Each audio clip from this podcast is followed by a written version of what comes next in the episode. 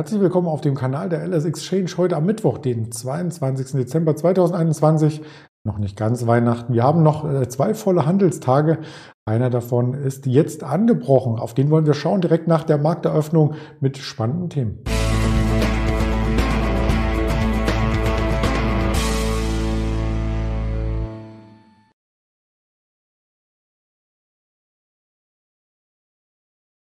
Und die Themen sind unter anderem natürlich der DAX, die Nasdaq, JD hat sich auch wiederholt und andere asiatische Werte, die schauen wir uns an. Die Gaspreise machen auf der anderen Seite ein bisschen Sorgen. Russland und Gazprom, das sind die Themen, Eckpfeiler, die wir heute im Morning Briefing sozusagen im Marktblick hier erörtern und mittags dann nochmal ein Update mit dem Stefan, der als Händler an der LS Exchange mit ein paar weiteren Aktien sicherlich mit Rat und Tat zur Seite steht. Freue ich mich schon drauf. Und wir haben uns auch darüber gefreut, dass der Markt auf der Unterseite nicht durchgebrochen ist. Man sieht hier die letzten vier Handelswochen einmal im Bild. Also der Dienstag war wieder etwas stärker, nachdem der Montag ja schon mit so einem großen Gap, mit so einer großen Kurslücke eröffnet hatte und dann auf der Unterseite die 15.060 Punkte angelaufen hat. Also das war haarscharf an der 15.000 vorbei, möchte man meinen. Ende November war ja das Tief die 15.015. Soweit ging es nicht nach unten. Es kamen dann wieder Käufer in den Markt, das sogenannte Buy the Dip wie es so schön heißt, Worte vollzogen, also fast schon ein V-Reversal am selben Tag noch, waren wir bei knapp 15.300, gingen in dem unteren 15.200er Bereich aus dem Handel mit einer neuen Kurslücke. Gestern eröffnet der DAX am Dienstag auch nochmal auf die 15.300, dann von oben auf äh, touchiert. Da fehlten wenige Punkte, also für die Charttechniker, die im kurzen Zeitrahmen hier aktiv werden. Ich kreise mal mit meiner Maus, damit man es besser sieht, die 15.300 nicht ganz von oben erreicht und von unten auch nicht ganz erreicht. Soll heißen, wir haben hier auch noch eine kleine Kurslücke zurück. Und dann ging der Markt gestern sogar bis zur 420 erst einmal in der Eröffnung und auch im Tagesverlauf bis Mittag. Und das waren die Tiefs vom Verfallstag, vom Freitag. Und geschlossen haben wir bei 15.447 und das war tatsächlich dann der Tiefpunkt äh, vom Mittwoch und vom Dienstag. Also alles auf einer Schwelle. Äh, das ist auch das Korrekturlevel und wir schauen mal direkt in den DAX rein, wie sich das Ganze hier skizziert. Den habe ich hier mit einem Aufwärtstrend versehen. Einmal äh, von den Tiefs ausgehend in diesem Chartbild und man kann das natürlich auch im Live Chart äh, sehen an der LS Exchange ls-x.de. 15445 sind wir jetzt aktuell und damit haben wir das Gap zu gestern geschlossen. Ein bisschen stärker gestartet, 15.500, 522 sogar. Das war die gestrige Nachbörse, 23 Uhr. Ab da ging es jetzt leicht abwärts und wir werden gleich klären, warum es denn leicht abwärts ging. Da gab es nämlich einige Meldungen, die ja insbesondere aus politischer äh, Sicht äh, sehr, sehr spannend sind. Fast alle DAX-Aktien waren übrigens gestern im Gewinn, wenn man sich die Heatmap anschaut, außer die HelloFresh. Die HelloFresh war dafür am Montag im Gewinn, als fast alle Aktien im Minus waren. Also das ist auch nochmal ähm, ein sehr interessanter Fakt, dass man sich solche ehemaligen Corona-Gewinner anschaut. Und ich möchte gerne den Live-Kurs hier dazu auch ins Bild bringen. Die HelloFresh jetzt mal kurz im Minus, als der DAX noch stärker war. Jetzt kommt der DAX unter Druck und die HelloFresh steigt an. Also das ist so ein bisschen, ich mache es auch gerne größer, so ein bisschen antizyklisch zu betrachten, wenngleich wir bei der Zuspitzung der Corona-Situation hier kein vermehrtes Kaufinteresse in der Aktie sehen. Denn mittelfristig sind wir am Jahrestief nicht ganz. Also da fehlt noch ein bisschen, aber in Richtung des Jahrestiefs, die Zalando war, glaube ich, am Jahrestief. Das war ja auch einer der ähm, Corona-Gewinner im letzten Jahr und die Delivery Hero, das schaut ähm, etwas düsterer aus vom Chartbild her als noch hier bei der HelloFresh. Die HelloFresh, wenn man sich die Performance anschaut, im laufenden Jahr plus 11 Prozent. Insofern wie der DAX hat sich die Aktie entwickelt. Nicht besser, aber auch nicht schlechter auf jeden Fall. In den USA ist die Stimmung ein bisschen besser geworden. Der Fear and Creed Index steigt wieder etwas an. Der war im unteren 20er Bereich am Montag noch, jetzt wieder 32. Also da ist die Zuversicht ein bisschen größer geworden, insbesondere auch bei den Technologiewerten aus dem asiatischen Raum. Wir hatten eine äh, Pinduoduo mit 8% im Plus, wir hatten eine JD 7,7% und auch eine Advanced Micro Device, äh, Micro Technology hatte ja gestern Zahlen gemeldet, die waren richtig gut und das hat den ganzen Sektor mit nach oben getrieben. Auch eine Infineon hat sich entsprechend hier gefreut und man sieht auf der Negativseite, es gab da keinen großen Ausreißer, also der schlechteste Werk, die XL Energy in der Nasdaq, minus 1,19 Prozent. Dahingegen auf die positiven Werte bis zu 10 Prozent auf der Oberseite. Also da sieht alles ganz in Ordnung aus, möchte man meinen. Und wenn man sich die Nasdaq insgesamt als Chartbild anschaut, am Mittwoch jetzt äh, per Indikation, dann sind wir an der 16.000er wieder dran. Also dieser Abverkauf am Montag, das ist diese rote Kerze, die hat kurzfristig sogar neue Dezember-Tiefs hier gezeigt. Aber das Ganze konnte hier wieder revidiert werden. Und gestern mit der starken grünen Kerze wurde sogar der Freitag ausradiert per Schlusskurs. Und jetzt stehen wir genau an der 16.000er Marke, kurz darunter. Das ist eben die äh, Live-Indikation des Nasdaq äh, Futures. Und da könnte vielleicht eine kleine Weihnachtsrelle nochmal starten, vielleicht auch wieder zur 16.400. Diesen Bereich hatten wir uns ja in der vergangenen Woche als obere Begrenzung schon einmal angeschaut. Den Vertreter, den einen, den ich hier vorstellte, JD, möchte ich nochmal genauer anschauen. Heute wieder leicht im Minus, also die Aktie, äh, die schwankt stark, weil wir gestern nachbörslich, ja, oder börslich schon ungefähr 7% und nachbörslich nochmal ein Stück weit höher standen. Jetzt etwas leichter. Die asiatischen Märkte, der Hang Seng und der Nikkei waren auch etwas äh, schwächer heute Morgen in der Session. Insofern kommen die Aktien etwas zurück und könnten vielleicht hier jetzt einen Boden ausbilden. Das ist nicht ganz das Tief des Jahres, was wir ja im August gesehen hatten, aber es ist um die 60 Euro verankert. Schon eine breite Zone, die wir immer mal wieder angesteuert hatten und genau da ist sie abgeprallt gestern im Handel. Heute, wie gesagt, etwas leichter, kurz nach 8 Uhr. Wir können auch noch mal live reinschauen, merken uns die 63,15, die wir 8 Uhr gesehen haben und mal schauen, äh, jd.com, das müsste die hier, nein, das ist die falsche, da muss man aufpassen. Äh, der, das ist nämlich die, die um die 60 steht, 63. Ja, jetzt relativieren sich die Verluste auch schon wieder. Also wir kommen in Richtung des Vortageslevels wieder nach oben. Und das betrifft natürlich auch andere asiatische Werte, ähm, die hier gebeutelt sind und wo es vielleicht den einen oder anderen Anleger gibt, der sagt, auf dem Niveau ist die Aktie auf jeden Fall wieder kaufenswert. Das wollte ich hier mit vorstellen. Aber auch Unsicherheitsfaktoren möchte ich vorstellen und das ein bisschen ausführlicher heute, denn es geht um das Thema Energiepreise, es geht um das Thema Russland und in Russland in Moskau im Speziellen, ähm, da werden die Hähne bald zugedreht, äh, gedreht. Ja, also da gibt es wegen des drohenden Einmarsches in die Ukraine auch Spannungen zwischen der EU und Russland. Und Russland reagiert darauf, indem sie zum Beispiel äh, mit einem Ausdrohen für die umstrittene Ostsee-Gaspipeline Nord Stream 2 ähm, Diskussionen werden dazu schon geführt in Russland. Vielleicht ist es auch nur eine Drohgebärde, das weiß man natürlich vorab nicht genau, aber man möchte es vielleicht auch gar nicht wissen, ob das Ganze umgesetzt wird oder nicht.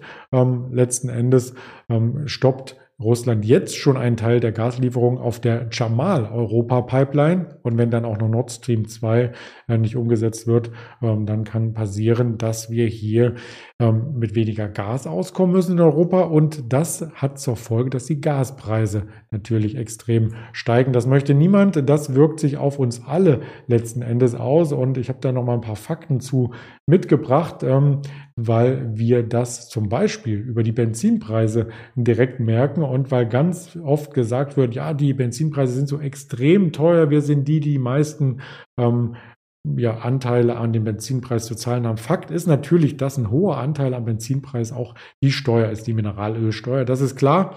Das haben die Amerikaner zum Beispiel nicht. Deswegen verhältnismäßig sieht es da ein bisschen anders aus. Aber es ist natürlich auf das Gesamteinkommen äh, zu rechnen. Und da muss man sich in Deutschland natürlich auch mit Luxemburg, aber auch mit anderen Ländern mit sehr geringen Einkommen, wie zum Beispiel äh, Bulgarien, vergleichen. Bulgarien ist das äh, durchschnittliche ähm, Einkommen 600, von der Familie übrigens, 692 Euro. Das höchste gibt es in Luxemburg und Dänemark mit über 5600 Euro.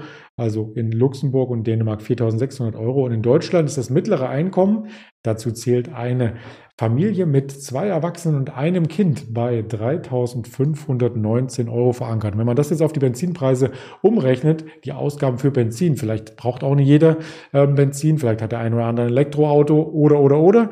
Trotzdem sind es ja Durchschnittswerte. Dann äh, sind wir bei Kosten für 100 Liter im Prozent des Haushaltseinkommens bei 5 Prozent. wenn 100 Liter getankt werden. Die wenigsten Autos kriegen 100 Liter rein. Ähm, insofern eine Tankfüllung kann man nicht ganz unterstellen, aber vielleicht der Einfachheit halber ähm, zu rechnen, eine Tankfüllung 5% des Haushaltseinkommens. Und das ist schon viel. Klar, wenn man es so sieht, aber im Vergleich ist es doch noch erträglich, denn wenn in Bulgarien beispielsweise dann eben für die Haushaltskasse durchschnittlich 692 Euro zur Verfügung stehen, dann ist eine Tankfüllung eben 17,4 Prozent äh, wert als adäquat. Also das wollte ich auch mal von der Seite her beleuchten. Die Übersicht fand ich ganz toll, ähm, damit das auch objektiv in der Diskussion bleibt. Also wir sind nicht, wir sind vielleicht mit die teuersten, was den äh, Spritpreis an sich angeht. Aber wir sind äh, vom Verhältnis her zum Einkommen her nicht die, die am meisten belastet werden. So wollte ich sagen. Ähm, bei Strom und Gas äh, sieht es dann ähnlich logischerweise aus und einen Vertreter habe ich mitgebracht, das ist die Gazprom, die natürlich hier völlig im Fegefeuer steht von den politischen Entscheidungen. Also sollte der Gashahn zugedreht werden für Europa, dann wird auch eine Gazprom leiten, weil dort weniger abgesetzt wird und wird sich alles in Wohlgefallen auflösen. Also wenn die Politik sich einigt, wenn vielleicht auch die Truppen wieder abmarschieren an der ukrainischen äh, Grenze, was sich jeder wahrscheinlich menschlich auch wünscht, ähm, dann könnte sein, dass hier auch mit weiteren Umsätzen für Gazprom zu rechnen ist und dass dann auch eine Entspannung in der Aktie eintritt. Wenn man sich das charttechnisch ganz genau anschaut, ist das ein Abwärtstrendkanal, der brechen könnte, wenn wir wieder über die 810, 8 20 ungefähr notieren. Und ansonsten würde der Abwärtstrendkanal natürlich weiter nach unten führen, ja bis zur 7, vielleicht bis zur 6, man weiß es nicht, wie weit das geht und wie weit sich das Ganze ähm, zuspitzt. Apropos zuspitzen, die Gaspreise, wie stark äh, die dann entsprechend ähm, steigen, das kann man sich auf ähm, verschiedenen Internetseiten anschauen. Und da wenn man Erdgas zum Beispiel sich anschaut, sieht das gar nicht so dramatisch aus. Aber darum geht es ja nicht, weil Erdgas ist dann nochmal was anderes. Es geht um die Spotpreise, die man zahlen muss, die die Energielieferanten zahlen müssen, um eben die Energie zur Verfügung zu stehen und da, äh, zu stellen. Und da gibt es eine Seite, und zwar ist das die, muss ich mal schnell hier übertragen, die European Energy Exchange, ja, also die europäische Börse für Energie. Ja, und äh, da werden die Preise eben gelistet. Und da schaut man dann auf die verschiedensten Kontrakte. Und wenn ich hier zum Beispiel auf alle Kontrakte schaue, dann sieht man, wie stark das angestiegen ist, wie viel Euro für eine Megawattstunde einberaumt werden muss. Und das ist jetzt tatsächlich ein Allzeithoch. 184,83 Euro.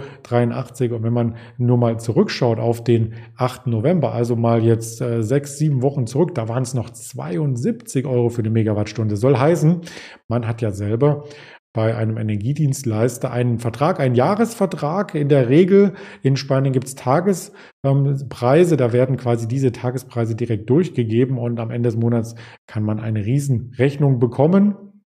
Als Verbraucher in Deutschland ist es anders. Man schließt einen Jahresvertrag ab und der Dienstleister ist dann in der Pflicht zu liefern. Zu dem Preis kann dann beim nächsten Jahr bei der Verlängerung des Vertrages natürlich den Preis extrem anziehen aber ähm, hat unterjährig dann immer das Problem, dass er mit diesen schwanken Preisen umgehen muss. Und wie an der Börse üblich sind die Preise niedrig und ist der ähm, Tarif ganz okay aus Sicht des Lieferanten, äh, dann freut er sich natürlich. Wenn die Preise aber explodieren, dann freut sich der Verbraucher, der den Vertrag hat, aber nicht derjenige, der liefern muss. Und in der brisanten Situation sind gerade RWE, E.ON und so weiter die Dienstleister, weil das hier nach oben einfach wegläuft, außer Rand und Band läuft. Und da muss man sich nicht nur den äh, Kontrakt anschauen, da kann man auch sich äh, den anschauen. Also das ist alles ähm, ähnlich ähm, äh, gelistet. Ich bin jetzt nicht so tief in den Energiebörsen drinne, dass ich alle ähm, unterschiedlichen Kategorien hier auswerte und ähm, ständig beobachte. Aber man sieht ja auch am Volumen zum Beispiel, dass das Volumen, ich hatte noch einen Volumenchart, wo war der denn gleich?